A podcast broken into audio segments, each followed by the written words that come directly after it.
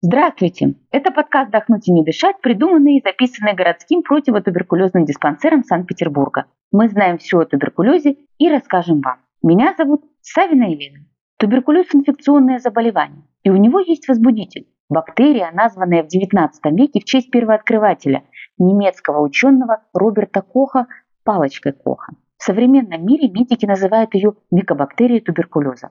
Этот выпуск подкаста посвящен именно ей. Давайте по порядку. До 24 марта 1882 года, дня, когда мир узнал об открытии Роберта Коха, врачи и ученые по всему миру строили разные теории о возникновении туберкулеза. Винили внешние факторы, умственное перенапряжение, особенности анатомии человека, объясняли развитие чехотки нарушением баланса жидкости, а именно избытком крови в организм. Все изменил, как часто бывает, неприметный случай – подарок в виде микроскопа, преподнесенный Роберту Коху его женой Эми Франц. Никому неизвестный доктор из немецкой глубинки сначала открыл возбудителя сибирской язвы, а затем, уже имея свою лабораторию, проявив терпение и научный подход, выявил возбудителя болезни – микобактерию туберкулеза. Во время работы Коху удалось обнаружить несколько интересных свойств. Во-первых, микобактерии нуждаются в особенном составе питательной среды и растут дольше, чем другие бактерии. Во-вторых, необходим особенный краситель, чтобы разглядеть их в микроскоп. Подпишитесь на наш подкаст на удобной площадке. Ко дню борьбы против туберкулеза мы выпустим отдельный рассказ про великого немецкого исследователя. Конечно, наука не стоит на месте. Ученые продолжали изучать возбудителя туберкулеза и заключили, что он представлен не конкретным видом, а группой микобактерий, которые объединили понятие микобактериальный туберкулезный комплекс. Туберкулез у человека может быть вызван следующими видами микобактерий. Микобактериум туберкулезис. Человеческий вид вызывает заболевание в 92% случаев. Микобактериум бовис. Бычий вид вызывает заболевание в 5% случаев. Микобактериум африканум. Промежуточный вид вызывает заболевание в 3% случаев, особенно распространен в Южной Африке.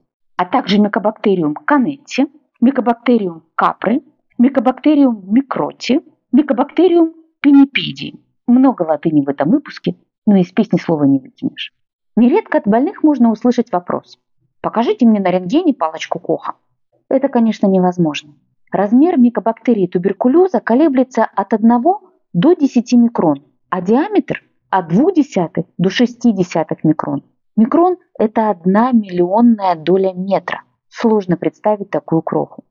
По форме микобактерия туберкулеза напоминает вытянутую палочку. Откуда взялось современное название? Как правило, в биологии слова, начинающиеся с мика, связаны с грибами. Микология изучает царство грибов. Миколог – врач, который занимается выявлением и лечением заболеваний кожи, слизистых, ногтей, волос, вызванных болезнетворными грибами. Но грибы и бактерии – разные организмы. Так откуда же в названии эта частица мика? В основе строения клеточной стенки микобактерий значительную часть занимают миколовые кислоты. Они не имеют биологической связи с грибами. Название происходит из-за внешнего сходства нитевидного вида, который эти кислоты придают микобактерии при большом увеличении. Кстати, именно строение клеточной стенки и делает микобактерию такой живучей. Устойчивость во внешней среде поражает воображение. Например, микобактерии погибают при нагревании до 100 градусов Цельсия только через 45 минут. При 70 градусах Цельсия через 7 часов. На объектах окружающей среды, в пыли, на страницах книг, почве и воде сохраняются до полугода. Но прямой солнечный свет убивает микобактерию в течение полутора часов, а ультрафиолетовые лучи за 2-3 минуты. Еще Роберт Кох заметил, что микобактерия растет дольше, чем другие бактерии. И это действительно так.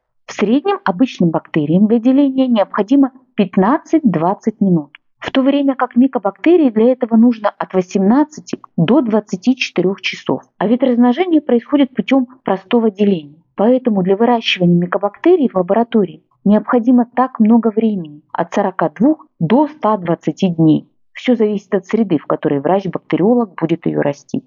В 1998 году был опубликован первый полный геном микобактериум туберкулезис, штамм H37RV. В настоящее время в Генбанк, базе данных, объединяющей данные о геномах более 100 тысяч разных организмов, имеется информация о полных геномах пяти штаммов. В то же время ключевые особенности организации генома Mycobacterium tuberculosis одинаковы для всех штаммов. Размер генома Mycobacterium tuberculosis составляет около 4000 генов. Знание генома микобактерии позволяет оценить эволюцию этого микроорганизма и определить мутации, которые влияют на лечение туберкулеза. Так, получая генетический материал микобактерии в анализе мокроты, можно определить ее устойчивость к лекарственным препаратам. Каждый новый виток изучения этой непростой бактерии вел к успеху лечения туберкулеза. Полтора века назад мы не знали о причине болезни, а сегодня, благодаря науке, мы можем найти ДНК микобактерий и определить необходимое лечение.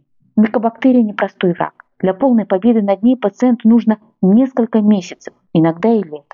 Поэтому так важно не прерывать лечение, чтобы не получить в своем организме выработавший устойчивость к лекарственным препаратам штамм и не передать его другим людям.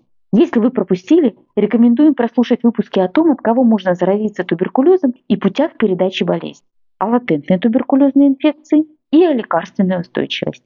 Сегодняшний выпуск для вас подготовила врач-фтизиатр городского противотуберкулезного диспансера Санкт-Петербурга Болдырева Наган Бадмаевна. В описании подкаста мы оставили ссылки на наши соцсети и почту. Туда вы можете задать вопросы о туберкулезе. Мы обязательно ответим. Благодарим, что дослушали до конца.